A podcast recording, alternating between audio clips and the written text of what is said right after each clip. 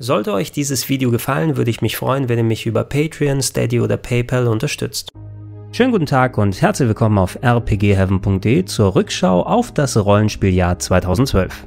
An dieser Stelle großen Dank für das ganze Feedback der bisherigen Ausgaben. Das nehme ich mir natürlich zu Herzen und schleife weiter an dem Format hier. Eine konkrete Sache, die ich ab diesem Video nochmal angehe, ist, dass ich ein bisschen deutlicher bin, was die Release-Daten angeht. Nämlich viele Games, die werden im Netz beispielsweise, wenn sie aus Japan stammen, mit dem Japan-Release angegeben. Aber das ist natürlich für uns hier nicht wirklich das Jahr gewesen, wo wir sie erlebt haben. Dementsprechend werde ich ab hier konkret hauptsächlich bei weltweit releaseden Spielen auf das westliche eigentliche Release-Datum gehen und da die Spiele nennen, es sei denn, diese Games haben eine wichtige Relevanz gehabt, als sie in Japan rausgekommen sind und dann werde ich das normal konkret ansprechen.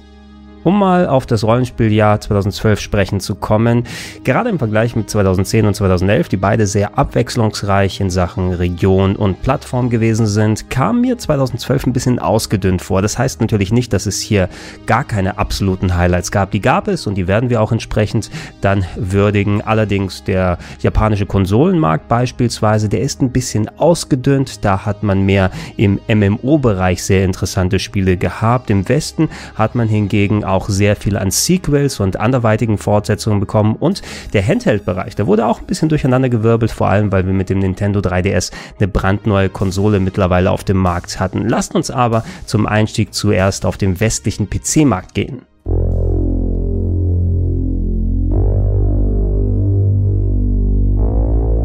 Angesichts der Ankündigung von Baldur's Gate 3 für die 2020er passt es, dass wir mit Baldur's Gate Enhanced Edition einsteigen, einer aufgewerteten neuen Fassung des originalen Rollenspielklassikers, diesmal inklusive dem Add-on Legende der Schwertküste und etlichen Gameplay-Upgrades, die erstmals für Baldur's Gate 2 angedacht waren. Wenn man heutzutage also von Baldur's Gate spricht, dann meint man in den meisten Fällen die Enhanced Edition. 2012 war es zuerst bei Microsoft Windows PCs soweit, aber mit den Jahren sind etliche andere Umsetzungen erschienen, inklusive Fassungen für PS4, Xbox One und die Nintendo Switch im Jahr 2019. Das nächste Spiel, Kingdoms of Amalur Reckoning, das ist leider bei mir ein kleiner blinder Fleck, denn ich bin nie wirklich dazu gekommen, es ausführlich zu spielen, aber ich höre immer wieder, dass es äh, ein kleiner Geheimtipp sein soll und äh, ja, das ist ein Action-Rollenspiel, das kam damals für alle gängigen Plattformen. Bei mir im Gedächtnis ist es hauptsächlich wegen der turbulenten Entstehungsgeschichte geblieben. Der ehemalige amerikanische Baseball-Profi Kurt Schilling, der hatte sein eigenes Entwicklerstudio gegründet und äh, leite sich deshalb sehr viel Geld vom amerikanischen Staat. Leider reicht es trotz solider Abverkäufe nicht, äh, dass genug Geld von Amalur eingespielt wurde, um diesen Kredit wieder zurückzuzahlen. Die Firma meldete Konkurs an und Kingdoms of Amalur blieb leider in den Startlöchern stehen. Ganz anders ging es dem kleinen finnischen Entwicklungsstudio Almost Human. Die haben nämlich mit dem Dungeon Crawler Legend of Grimrock einen ziemlichen Achtungserfolg gefeiert. Äh, Legend of Grimrock ist ein Spiel aus der Ego-Perspektive gewesen, ganz im Stil alter Klassiker wie Wizardry, wie Ultima oder Might and Magic. Man ist in ausschweifenden Dungeons unterwegs, man bekämpft Gegner aus der Ego-Perspektive, man versucht Fallen auszuweichen und äh, als jemand, der gerade die alten Games damals ganz gern gezockt hat, äh, hatte ich meinen Spaß mit Legend Legend of Grimrock, vor allem weil es auch in der Presse gut angekommen ist, bei den Fans sowieso und äh, nicht das teuerste Spiel gewesen ist. Es hatte zwar nicht ganz die Production Values, aber nichtsdestotrotz fand es sich in fast jeder Steam-Sammlung wieder, inklusive meiner natürlich auch. Und äh, ja, das ist ein Titel, an den sich viele Leute noch sehr gerne zurückerinnern.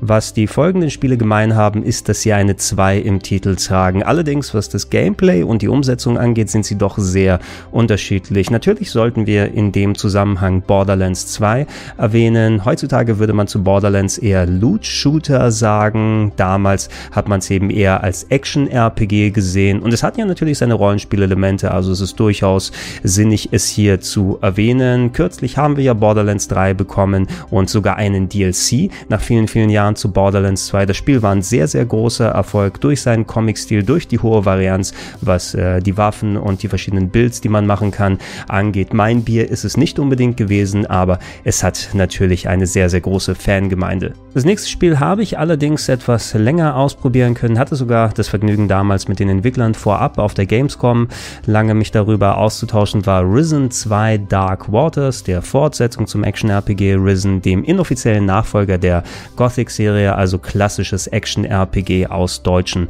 Landen. Mir insbesondere war natürlich das Piratenszenario wichtig, dass man ein bisschen was anderes als die typische Fantasy, die man in solchen Games hatte. Und ja, für die Zeit, die ich es ausprobiert habe, ich bin eben auch nicht der größte Fan des klassischen deutschen PC-RPGs. Ich fand es ganz unterhaltsam. Ich weiß, die internationale Presse, die war nicht so heiß drauf. Die deutsche Presse hingegen hat es ganz solide hier aufgenommen. Und ja, ich habe es nie weit genug gespielt, um es so vernünftig beurteilen zu können. Immerhin, es muss ja erfolgreich genug gewesen sein, denn später gab es ja noch mehr Teile. Also für die Leute, die sich gerne daran zurückerinnern, 2012 war das Jahr von Risen 2. Torchlight 2, natürlich ein absolut wichtiger Titel, über den man reden muss, der allerdings 2012 auch ein klein bisschen Pech hatte. Das erste Torchlight war einige Jahre zuvor eine ziemlich nette kleine Alternative zu Diablo gewesen, von dem die ausgehungerten Fans ja viele, viele Jahre nichts gesehen haben. Blizzard hat sich da einfach sehr bedeckt gehalten und da kam das erste Torchlight ganz richtig mit seinem Top-Down-Action-RPG-Gameplay, mit seinen eigenständigen Ideen, die dazu gekommen sind und dementsprechend haben sich die Leute auch auf Torchlight 2 gefreut, dass alles typisch wie ein Sequel größer, schöner, besser gemacht hat. Hat auch sehr gute Wertungen abgestaubt im Bereich zwischen 8 und 9 von 10. Auch die Verkäufe, die waren mehr als solide. Zuerst eine Million Exemplare abgesetzt, in den Folgejahren kamen nochmal zwei weitere Millionen dazu. Allerdings hatte Torchlight 2 auch das Pech, dass 2012 äh, ein anderer sehr vergleichbarer Titel ebenfalls rausgekommen ist und dem Spiel ja so ziemlich die Wurst vom Teller gezogen hatte. Um welches Spiel es sich handelt, darüber sprechen wir allerdings ein klein bisschen später.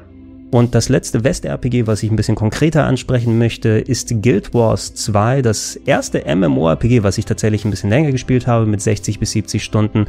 Äh, ich durfte damals den Game One-Beitrag zum Spiel umsetzen und nachdem der fertig und ausgestrahlt war, hat mir das Spiel doch so viel Spaß gemacht, dass ich länger dran geblieben bin. Ähm, lustigerweise war ich nie wirklich so groß der MMORPG-Typ, hatte im Vorfeld maximal zwei Wochen Ragnarok Online gespielt und dann die Lust dran verloren. Ich weiß, dass das erste Guild Wars, da hat ein Kumpel versucht, mich da reinzuholen und gesagt, hey, kaufst dir Gregor, dann können wir gemeinsam spielen. Habe ich leider nie wirklich irgendwie umsetzen können. Das Besondere war, dass die Guild Wars Spiele kein monatliches Abo hatten. Das heißt, du hast dir nur das Spiel gekauft und konntest sofort auf die Server und loszocken. Und bei Guild Wars 2, da insbesondere hat mich die technische Umsetzung sehr überzeugt. Das sah wirklich hübsch aus, hatte eine riesige Welt, die man erkunden kann, hatte ein paar interessante Storylines, mit denen man unterwegs gewesen ist. Für mich als MMO-Neuling, das ist natürlich kalter Kaffee für andere Leute, Seite gewesen, aber auch solche Sachen wie die Dynamic Events, die fand ich sehr spannend, dass da große Kämpfe und Ereignisse überall auf der Welt aufploppen können, an denen man teilnehmen kann oder nicht, abseits der Instanzen und der Story-Missionen, die man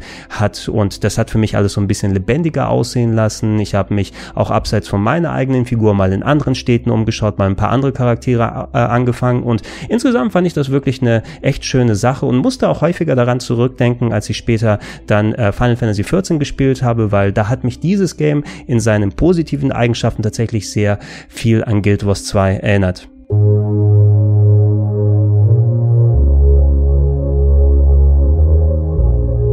Gehen wir rüber zum Japano-RPG-Markt, der tatsächlich irgendwie überschaubar im Jahr 2012 war. Da gab es so einiges an, nennen wir es mal, Kleinkram wie PS3-Download-Titelmarke Legasista oder Mugen Souls, die waren schon ganz in Ordnung, aber nichts Spezielles. Es gab so Sequels von etablierten Serien wie Neptunia. Äh, Im Speziellen lohnt es sich aber über zwei Titel zu sprechen, die lustigerweise beides MMO-RPGs sind und beide bis dato noch nicht aus Japan rausgekommen.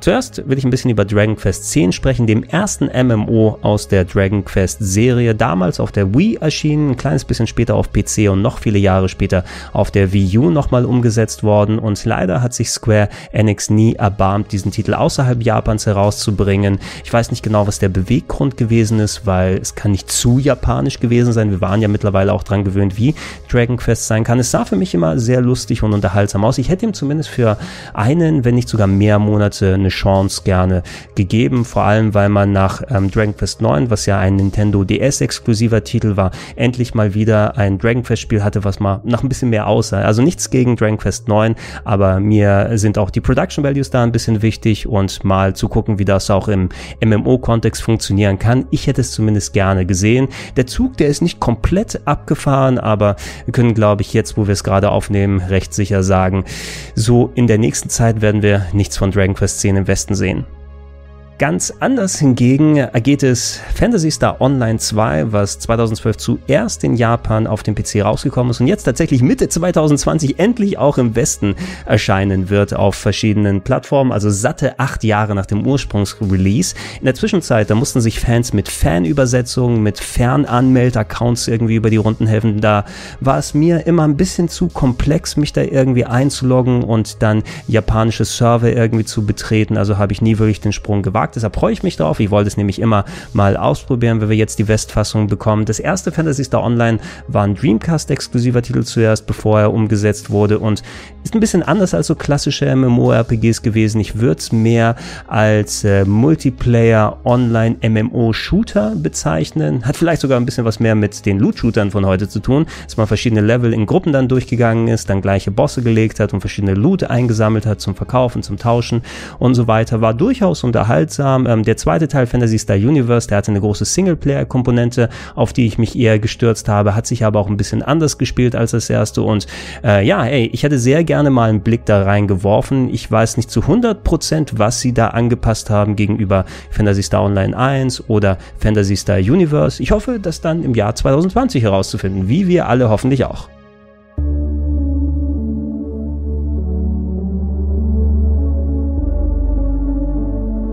Gehen wir zum Handheld-Bereich und da habe ich ein kleines Versäumnis von 2011 nachzuholen, weil dieser Titel mit dem Japan-Release leider nicht in den Listen angegeben war. Ich aber natürlich sehr, sehr viel Zeit damit 2011 verbracht hatte.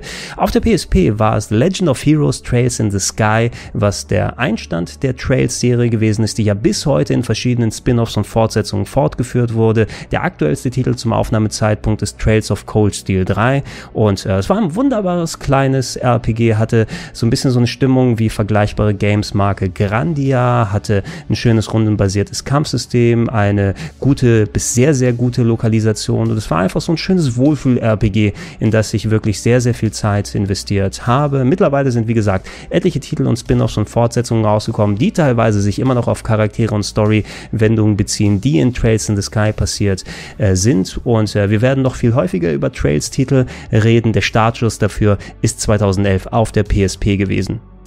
Auf Nintendo-Seite, da ist so ein bisschen gemischt, denn im Jahr zuvor war ja der Nintendo 3DS rausgekommen. Das heißt, wir haben im Jahr 2012 nicht nur Nintendo DS-Titel gehabt, die rausgekommen sind, als auch eben ein paar 3DS-RPGs, die jetzt endlich fertig geworden sind. Auf dem Nintendo DS, da hat es hauptsächlich ja, Pokémon-Spiele gegeben, die von Interesse gewesen sind. Die Fortsetzung beispielsweise von Pokémon Schwarz und Weiß, Pokémon Schwarz 2 und Pokémon Weiß 2. Da habe ich es im letzten Video gesagt, ich habe nicht so viele Berührungspunkte damit. In den Comments Fans habt ihr euch recht unterschiedlich ausgelassen. Da haben einige gesagt, oh, Schwarz und Weiß, die waren irgendwie so hinter den Erwartungen geblieben und Nintendo musste nachbessern und das haben sie dann mit Schwarz 2 und Weiß 2 getan im Jahr darauf. Wie auch immer es sein sollte, ich denke, Nintendo hat einfach damit noch mehr Millionen gedruckt, als sie sowieso schon hatten. Der andere DS-Titel heißt Pokémon Conquest und der hat mich tatsächlich damals ein bisschen perplex zurückgelassen. Das ist nämlich ein Crossover zwischen Pokémon und einer japanischen Strategieserie namens Nobunagas Ambition. Die gibt schon seit sehr, sehr vielen Jahren. Bis heute noch werden Einträge gemacht und die ist eher ein bisschen trockener, ist im feudalen Japan eben angesiedelt und da ein Crossover mit Pokémon zu machen, da wird jetzt ein bisschen was anderes spieltechnisch draus, nämlich ein Strategie-RPG mit Pokémon-Figuren und diesen feudalen Feldherren wie genau es sich spielt, ich habe keine Ahnung, aber allerdings als Kuriosum äh, muss es auf jeden Fall bei so einer Übersicht genannt werden.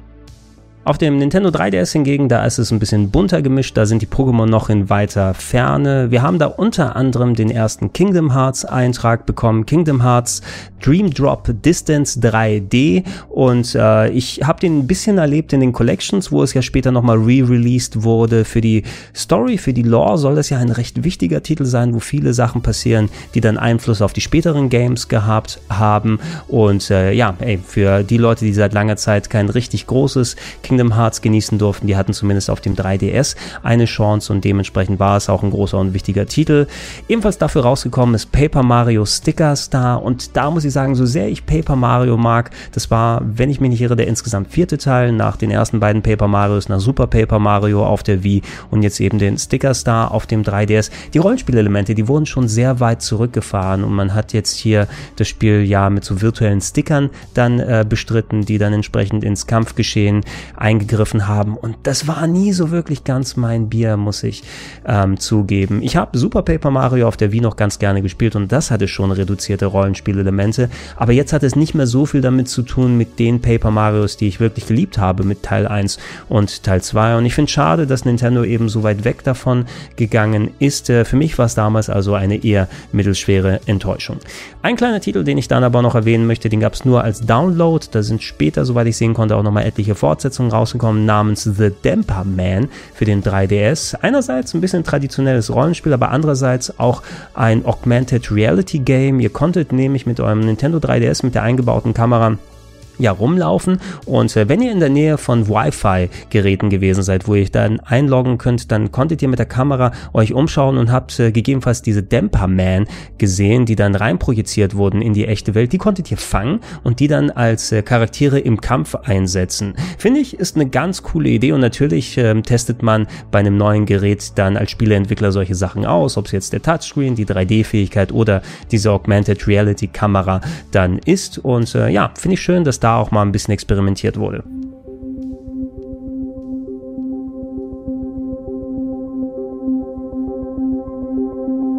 Kommen wir zu den Highlights des Jahres 2012 RPG-mäßig und lass uns da gleich mit Mass Effect 3 einsteigen. Das war wohl mein meist erwartetes Game des Jahres 2012 gewesen und äh, bis dato wirklich auch eins der meist erwarteten überhaupt, denn ich habe es fürs Jahr 2010 schon mal gesagt, Mass Effect 2 war wirklich ein richtig, richtig großartiges Spiel und da hat sich die ganze Vorfreude und die Erwartungshaltung natürlich aufgebaut. Hey, die Story, wie sie dann über die vergangenen beiden Teile erzählt wurde, der große Abschluss, der jetzt kommen soll, was passiert eigentlich mit den Reapern, wird die Menschheit überleben, finish the fight, kann man fast schon sagen, aber das ein anderes Franchise ist. Und äh, ich habe mich tatsächlich damals, wo ich das Game im Laden gekauft habe, fast schon wie äh, ein Kind gefühlt, ne, was dann, ah, endlich, auf das Spiel habe ich lange gewartet, ich kann mir die Verpackung auf dem Weg nach Hause in der Bahn angucken und dann kann ich es endlich dann in die Konsole reintun und zocken. Und ich muss sagen, Mass Effect 3, es hat mir auch äh, wirklich jede Menge Spaß gemacht, habe es ja auch nicht umsonst in die Top 101 der besten Rollenspiele mit reingetan.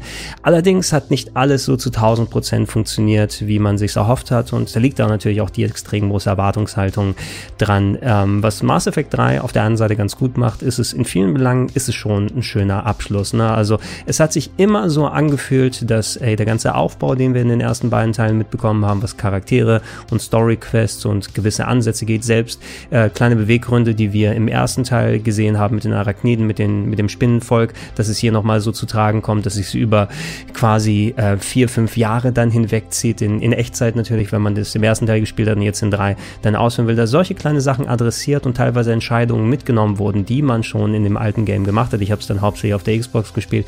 Das hat natürlich richtig gut funktioniert. Was mir weniger gut gefallen hat, ist die Tatsache, dass man da ein bisschen so diesen forcierten Multiplayer-Part drin hat. Nicht in der Form, dass man den so groß spielen muss. Allerdings, die hatten dieses Gameplay-Element mit drin verzahnt, damit man ins Endgame des Spieles reinkommt, muss man entsprechend nicht nur äh, Main-Story-Quests Quests erfüllen, dass man so ein gewisses Niveau erreicht, wo die Menschheit gegenüber den Reapern dann stark genug ist, um in den großen Endfight zu gehen, sondern war auch hauptsächlich dafür gedacht, dass man eben diese Multiplayer-Komponente dann hauptsächlich spielt und äh, damit auch diesen Balken mit auffüllt. Wenn man normal die Story gemacht hat, dann hat man es so gerade noch so geschafft, ne? aber da musste man schon sehr ausführlich, was die Sidequests äh, angeht und die Mainquests dann sein und alles entsprechend machen. Wenn man sich ein bisschen einfacher in Anführungsstrichen hätte machen wollen, sollte man dann den Multiplayer spielen und das finde ich nicht geil.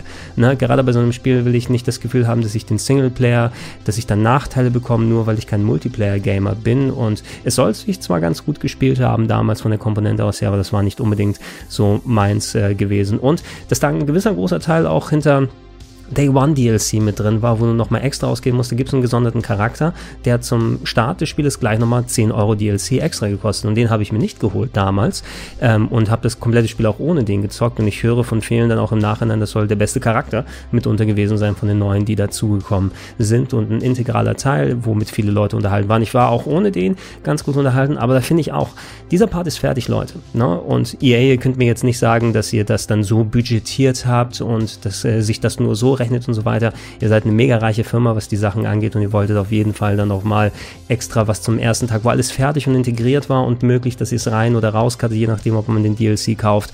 Das war nicht eine geile Sache, das direkt zum Anfang nochmal, obwohl das Spiel schon so teuer gewesen ist, da nochmal 10 Euro von den Leuten abgreifen zu wollen. Und natürlich das Ende, da müssen wir auch nochmal ein bisschen drüber sprechen, äh, was viele Leute mega angepisst hat, weil es ähm, sehr binär gewesen ist. Ich will da nicht groß hier spoilern, weil ähm, viele Leute gegebenenfalls die Mass Effect Teile ja nochmal erleben wollen, also was konkret da hinausgeht. Es ist eben, wenn man in der Form Erwartungshaltungen, Aufbau von Anfang an spricht, dass du am Ende dann hinkommst und viele von den Entscheidungen, die du über die Serie ausgetroffen hast, runter reduziert werden, dass man einen von verschiedenen Wegen dann auswählt und viel sich einfach nur am Ende entscheidet, ob man da kurz die eine oder andere Entscheidung nimmt. Das finde ich ist auch nicht so elegant gelöst. Das hebt so ein bisschen die Konsequenz, mit der man agiert oder reagiert hat, äh, über die ganze Story hinweg, über die verschiedenen Spiele ein bisschen aus, weil wozu habe ich das gemacht, wenn ich am Ende eh einen Schalter auf links, rechts oder in die Mitte legen kann und dann geht das in die Richtung weiter. Und dann war es auch alles sehr, sehr abrupt, zumindest in der ersten Variante, dass da auf einmal irgendwelche Plotwendungen aus der Luft gegriffen geschehen haben, so ein paar kleine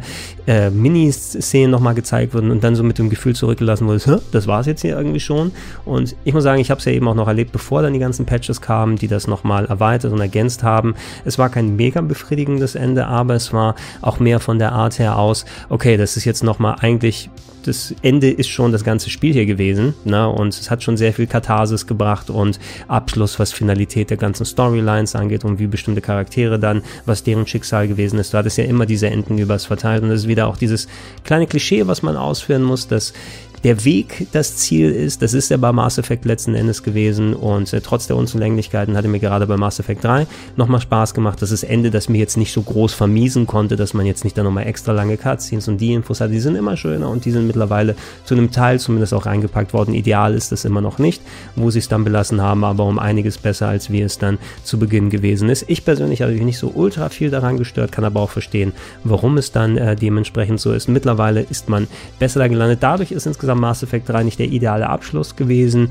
und äh, für mich auch ähm, schwächer insgesamt um einiges als der zweite Teil, der wirklich rund in sich in vielen äh, Belangen funktioniert hat. Äh, nichtsdestotrotz so zusammengenommen, wir haben in der Zwischenzeit ja noch viel mehr ähm, Filme und Serien und andere Sachen gesehen, die als Trilogie angelegt waren und das Ende dann nicht gestanden sind oder als große Serien und das Ende dann nicht gestanden sind und ähm, da äh, wird fast schon der, der, Einäugige, der Einäugige unter den blinden Enden der Abschlusskönig. Irgendwie so, wenn man es nochmal ausführen. Nichtsdestotrotz, eines der Highlights 2012.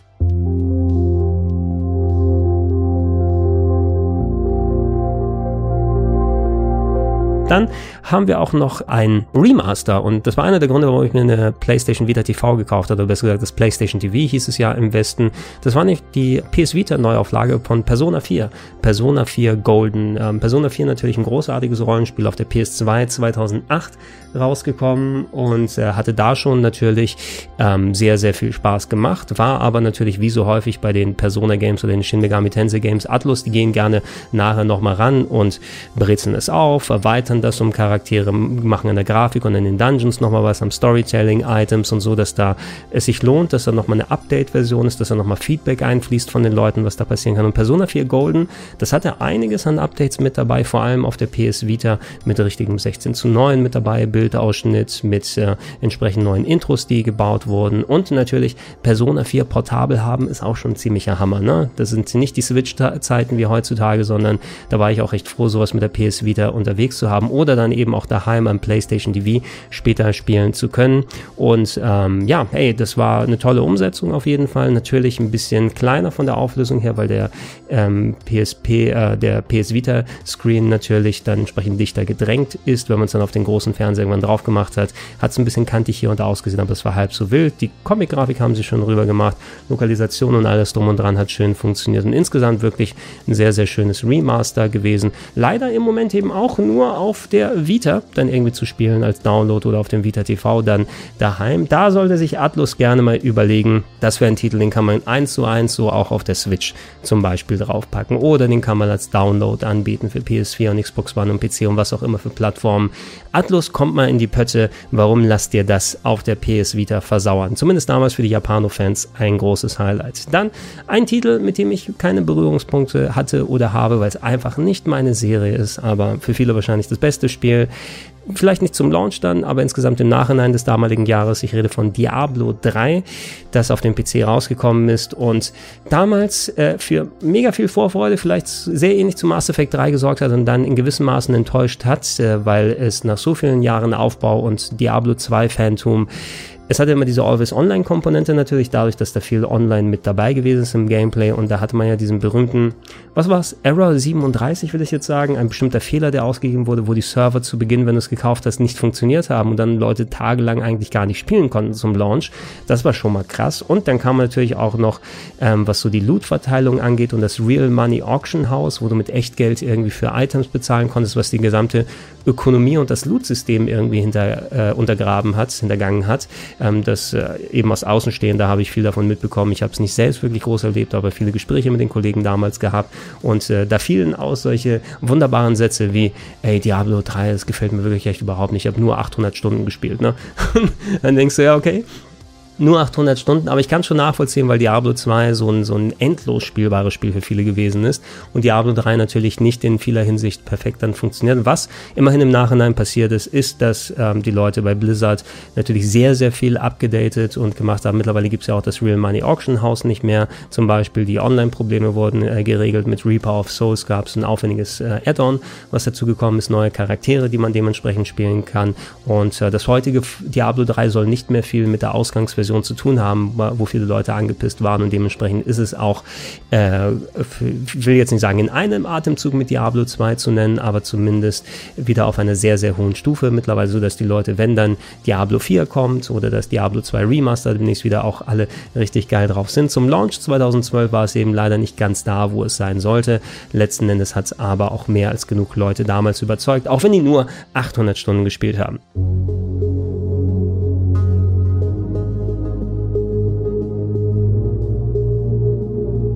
So, und zu guter Letzt einer der Titel, die ich damals ein bisschen gespielt habe, im Nachhinein mit der PC-Version, die viele Jahre später erschienen ist, dann äh, richtig kennen und lieben gelernt habe. Das ist Dragon's Dogma von Capcom. Der Itsuno, der Chefentwickler der Devil May Cry Spiele, wollte sein eigenes äh, RPG machen, inspiriert von den vielen West-RPGs, die in der Vergangenheit rausgekommen sind, aber mit einem gewissen japanischen Touch, hat man sich ähm, dazu entschlossen, das Open World Sandbox RPG Dragon's Dogma zu machen mit äh, sehr, sehr aufwendiger Technik, die teilweise auch die Hardware damals überfordert hat, die PS3 als auch die Xbox 360, die haben teilweise schon angefangen stark zu ruckeln und man hatte bewusst sogar nochmal schwarze Balken oben und unten dazu getan, sodass man das CinemaScope 235 zu 1, äh, 21 zu 9 Super Breitbandformat hatte, einfach um Rechenleistung zu sparen, hat dem aber auch so ein bisschen was Cinematisches, Filmisches reingepackt. Also mir gefiel das eigentlich ganz gut vom Look her aus, wenn es denn nicht so rucklig gewesen wäre.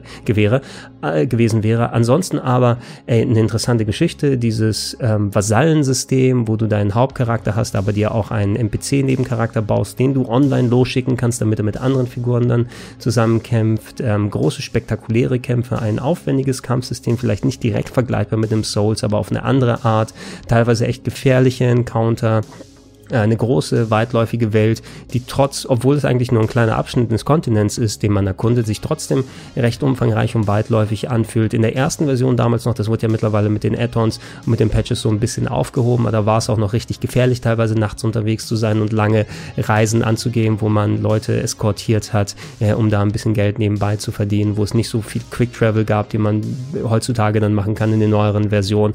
Also es war was ganz Eigenständiges und es war wirklich ein ziemlich krasses und auch geiles Game gewesen. Ich habe dann Jahre später eben die PC-Fassung ähm, gespielt, dass es ähm, Update rausgekommen ist, inklusive dem Add-on Dark Arisen, was nochmal extra viel an Content und Dungeons hinzugepackt hat und natürlich an der Spielbalance gedreht hat. Und äh, auf dem PC ist es wirklich auch eins meiner liebsten Spiele der vergangenen Generation geworden. Es hat mir wirklich mega viel Spaß gemacht. Ein anderer Ansatz, wie schon gesagt, es ist nicht das gleiche Gefühl, was man bei einem Dark Souls hat, vom Kampfsystem und Leveldesign aus her, aber es bedient eben andere Komponenten und gerade so als, als Action-RPG gibt es wirklich wenig, was damit konkurrieren kann. Und vielleicht für mich von den neuen Releases jetzt im Nachhinein, damals nicht, weil es wie gesagt für mich erstmal auf die lange Bank äh, gepackt wurde, nach hinten geschoben wurde. Aber im Nachhinein würde ich sagen, ist es doch das Highlight 2012 gewesen. So, das sind die RPGs des Jahres 2012. Ähm, wir werden natürlich mit dem Jahr 2013 wieder zurückkehren, hier auf rpgheaven.de.